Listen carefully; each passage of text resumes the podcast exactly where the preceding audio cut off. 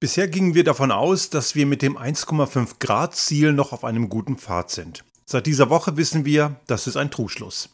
Die Meldungen dieser Woche, die wir vom Potsdam Klimainstitut erhalten haben, sollten uns wirklich große Sorgen machen. Der Restart Thinking Podcast. Ideen und Lösungen für die Transformation der Wirtschaft und Gesellschaft für das 21. Jahrhundert.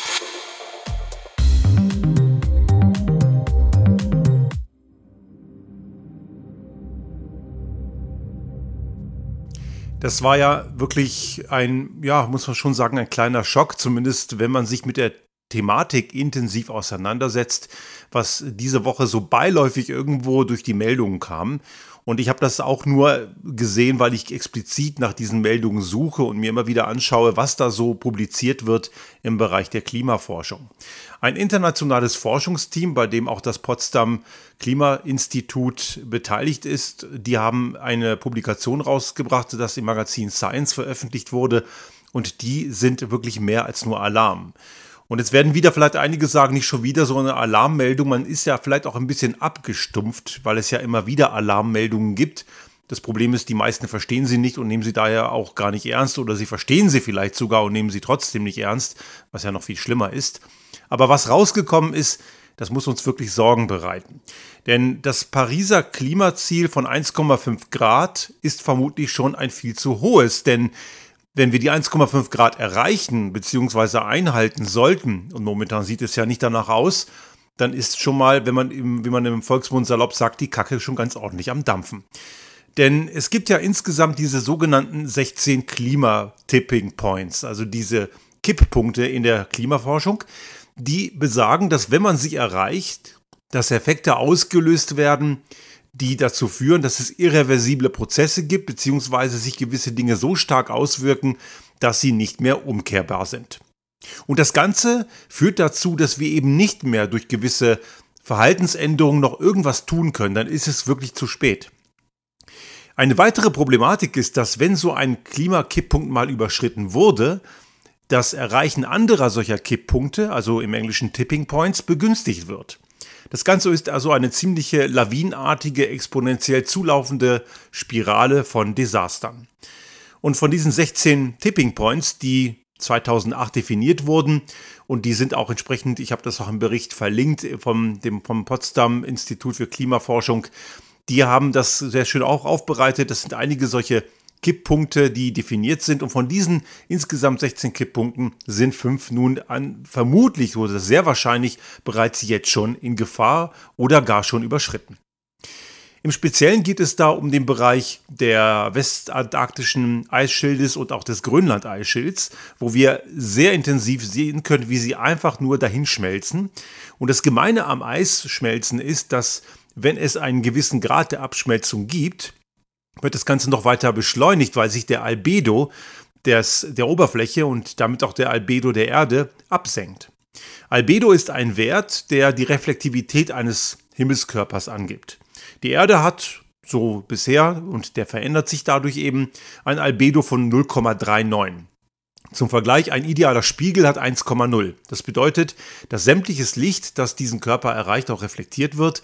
Bei der Erde ist es natürlich nur ein Teil, weil natürlich aufgrund der Oberflächenbeschaffenheit, also gerade dunklere Flächen reflektieren natürlich weniger und Ozeane sind relativ dunkle Flächen, aber auch Waldflächen reflektieren weniger und diese Reflektivität ist natürlich grundsätzlich ein Gradmesser, der eben auch dazu führt, wie sehr sich ein Körper aufheizt.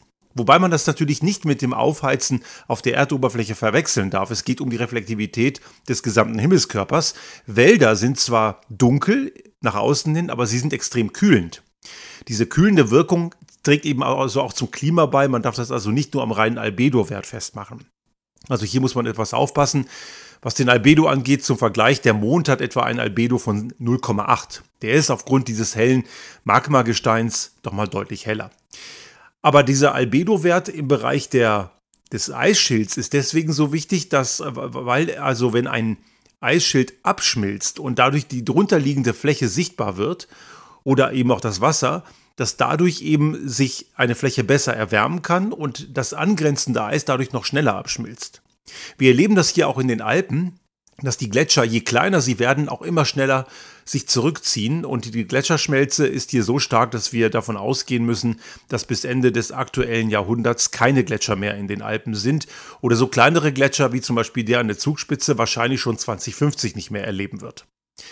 Also zwei dieser Tipping Points ist das grönländische Eisschild und der westantarktische Eisschild. Und das sind eben die Punkte, wo wir nach aktuellem Forschungsstand davon ausgehen müssen, dass diese Tipping Points wahrscheinlich schon erreicht sind oder sehr wahrscheinlich schon im Bereich von 1,5 Grad überschritten werden. Dazu haben wir noch Bereiche der Zirkulation des Laboratorstroms, also eine Art Wärmepumpe, die auch den Golfstrom speist. Auch der gilt als sehr wahrscheinlich schon längst überschritten innerhalb des 1,5 Grad Ziels. Und dann haben wir nochmal solche zum noch regionalen Effekte, wie eben das Barentsmeereis das eben als abrupten Verlust dort gewertet werden muss und auch der boreale Permafrostboden, ein plötzliches Auftauen desselbigen. Auch das sind momentan noch also die beiden letztgenannten sind regionale Effekte, aber dadurch, dass sie sich beschleunigen, können sie sehr schnell zu globalen Effekten werden. Also fünf insgesamt dieser 16 Tipping Points, dieser Kipppunkte gelten als sehr wahrscheinlich schon äh, gefährdet, wenn wir das 1,5 Grad Ziel einhalten oder vielleicht sogar jetzt schon, wir sind gerade bei 1,1, 1,2, vielleicht sogar jetzt schon überschritten. Und Zwei von diesen fünf sind noch regionale Effekte, können allerdings sehr schnell global werden. Nun, warum sind diese Tipping Points von so vehementer Bedeutung? Ich habe es vorhin ja schon mal angedeutet. Wenn sie überschritten werden, kippt das gesamte System und sie begünstigen eben weitere. Und natürlich hört sich 1,5 Grad Erwärmung nicht so wahnsinnig viel an, ist es allerdings durchaus. Und ich bin immer wieder erstaunt, dass so viele Leute immer noch glauben, dass 1,5 Grad ja eh nicht viel ist. Manche glauben sogar 5 Grad sei nicht viel. Solchen Quatsch habe ich auch schon gehört. Es gibt hier in Tirol in Kitzbühel einen Typen, das ist eigentlich ein Tourismuslobbyist. Der nennt sich zwar selber irgendwie Institut für Tourismusforschung oder so ähnlich, irgendein Blödsinn. Klingt irgendwie ziemlich seriös, ist es aber nicht. Der macht also Lobbyismus für den Tourismus. Der hat in einem Videobeitrag, der ist auch in der ARD-Mediathek, wo es um Wintersportindustrie in den Bergen hier geht, der hat sogar mal gesagt, so mit 5 Grad Erwärmung kann man hier immer noch super Ski fahren. Der hat das Problem so null verstanden. Ich weiß nicht, das, der Beitrag ist so zwei, drei Jahre alt. Ich weiß nicht, ob er das heute immer noch so sieht.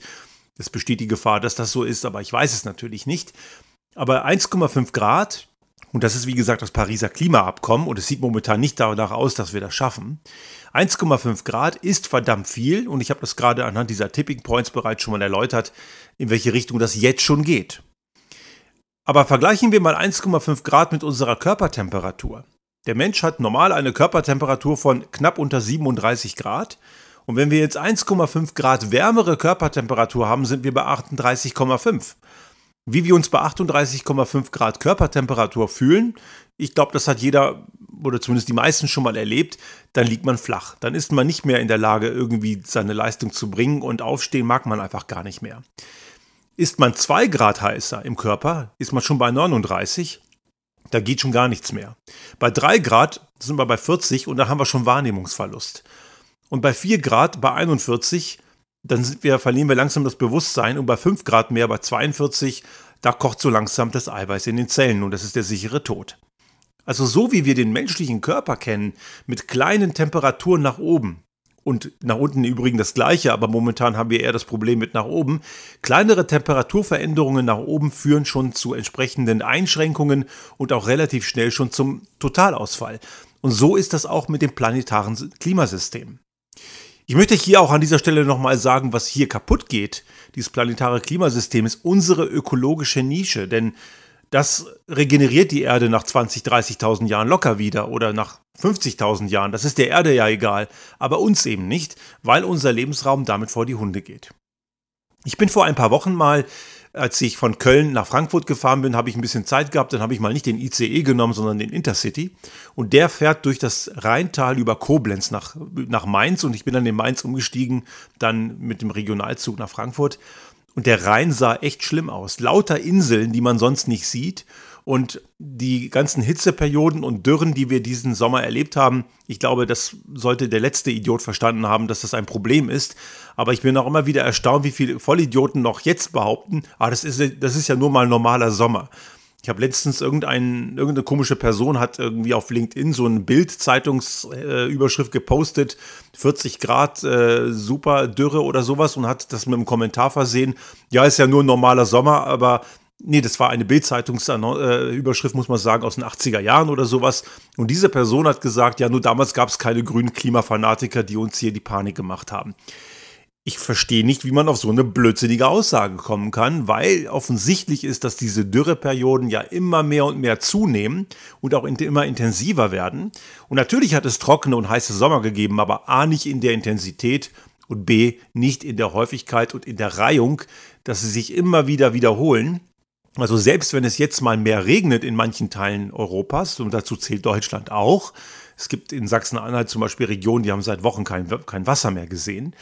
Wenn es denn überhaupt mal regnet, nimmt der Boden das gar nicht auf, weil der einfach schon seit den Jahren davor viel zu stark ausgetrocknet ist.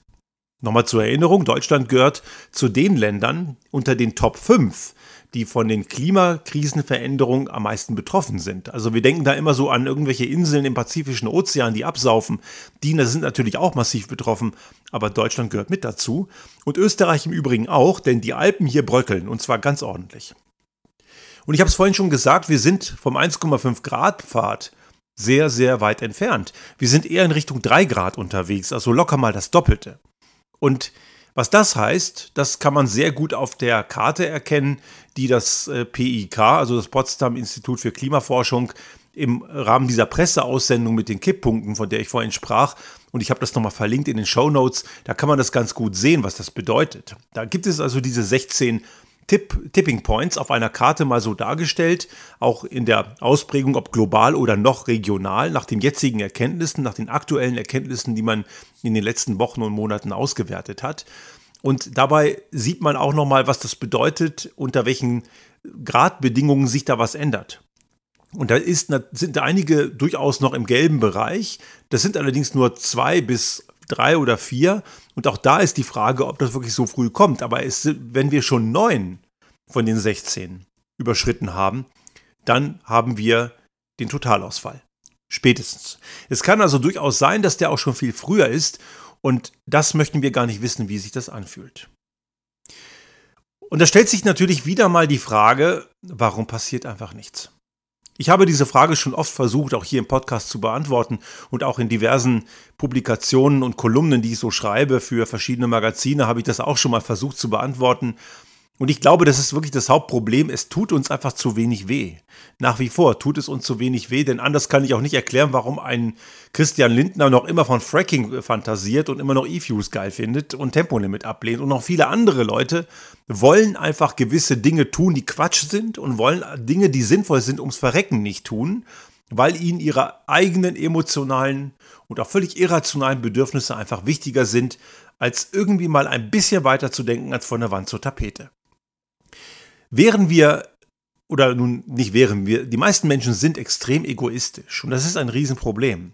Aber diese Egoisten haben anscheinend das Problem nicht verstanden, denn hätte man es verstanden und man ist egoistisch, müsste man eigentlich alles für Klimaschutz tun. Und es gibt durchaus ein paar Vorschläge, was man jetzt tun muss. Und auch von dem Leiter des äh, PIK kommen da sehr klare Aussagen, die ich absolut unterschreibe. Und er sagt sogar, das ist ein Ding für den UN-Sicherheitsrat. Das Ganze muss auf eine ganz andere Ebene gehoben werden. Natürlich ist das ein globales Problem, was natürlich nicht ein Land alleine löst. Und es wäre einfach gut, und ich habe das hier auch schon oft gesagt, warum gehen auch nicht einzelne Länder voraus? Die können ja zeigen, dass es geht, was einem ja auch noch am Ende wirtschaftlich und gesellschaftlich viel bringt. Aber wir erkennen ja auch gerade in dieser, in dieser, in dieser Energiekrise, die wir gerade haben, in welcher Abhängigkeit wir stecken, das ist eine ganz klar fossile Energiekrise dieser kleine, dieser, dieser, dieser größenwahnsinnige Diktator in Moskau kann uns ja nur deswegen erpressen, weil wir die Energiewende nicht gemacht haben. Hätten wir diese Energiewende längst gemacht, könnte er uns kreuzweise. Würde uns überhaupt nicht jucken, was der uns da irgendwie das Gas abdreht. Und wir könnten uns noch viel vehementer darauf konzentrieren, dass er nicht noch mehr Länder annektiert, beziehungsweise dass er, den, dass er seine Invasion in der Ukraine verliert. Was ja danach aussieht. Und ich hoffe auch sehr, dass die Gewinne, die die ukrainische Armee die letzten Tage gemacht hat, auch sich fortsetzen. Und das ist vielleicht wirklich ein, ein, auch ein Tipping Point ist, aber in dem Fall ein guter.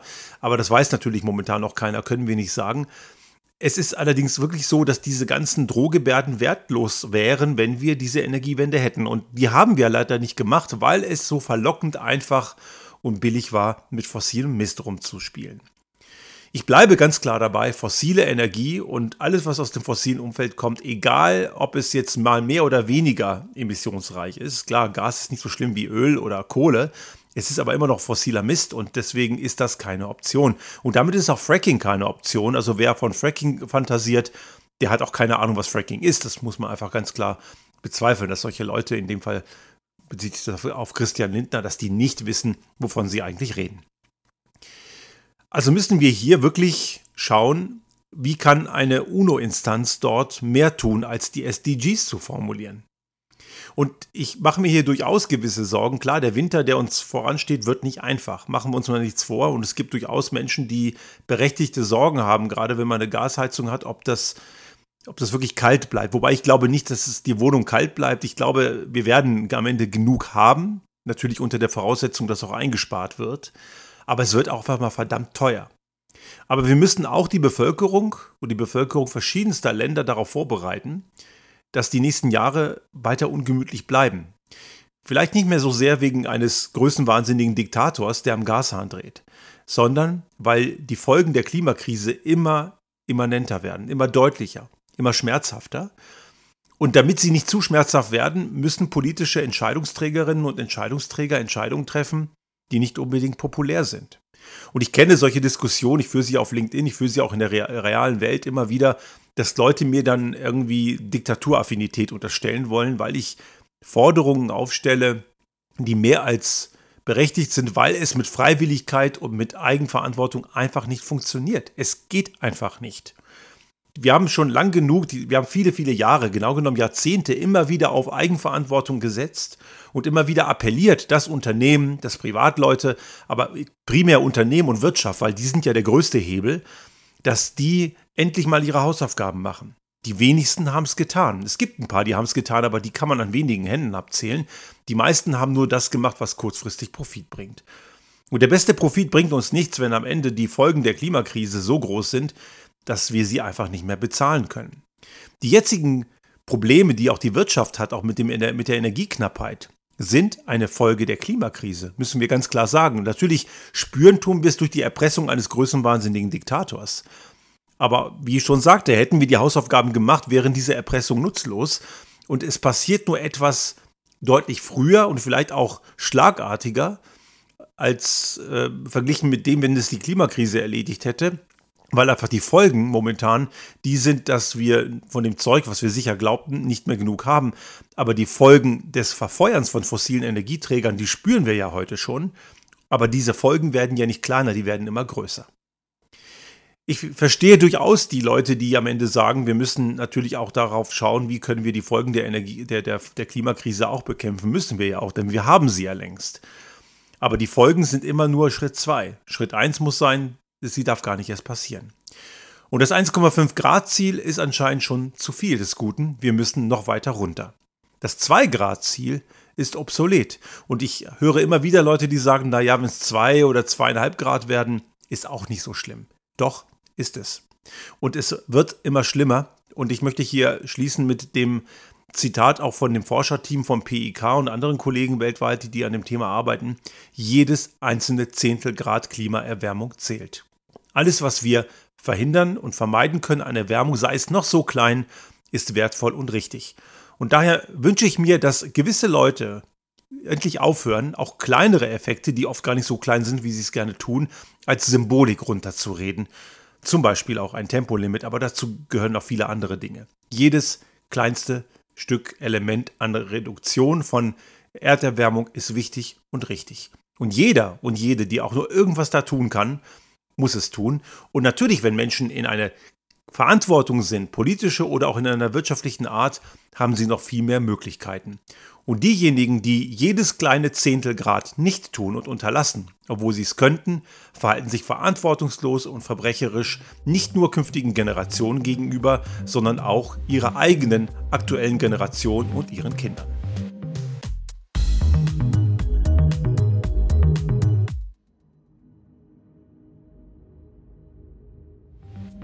Sollte Ihnen unser Podcast gefallen haben und Sie auch künftig keine Folge verpassen wollen, dann abonnieren Sie uns einfach auf den gängigen Kanälen wie zum Beispiel iTunes, Spotify oder anderen Podcast-Hostern oder auch auf unserem YouTube-Kanal finden Sie immer mit dem einen Tag Verzögerung die aktuelle Folge unseres Restart Thinking Podcast und selbstverständlich freuen wir uns in Zeiten der Aufmerksamkeitsökonomie über das eine oder andere Like.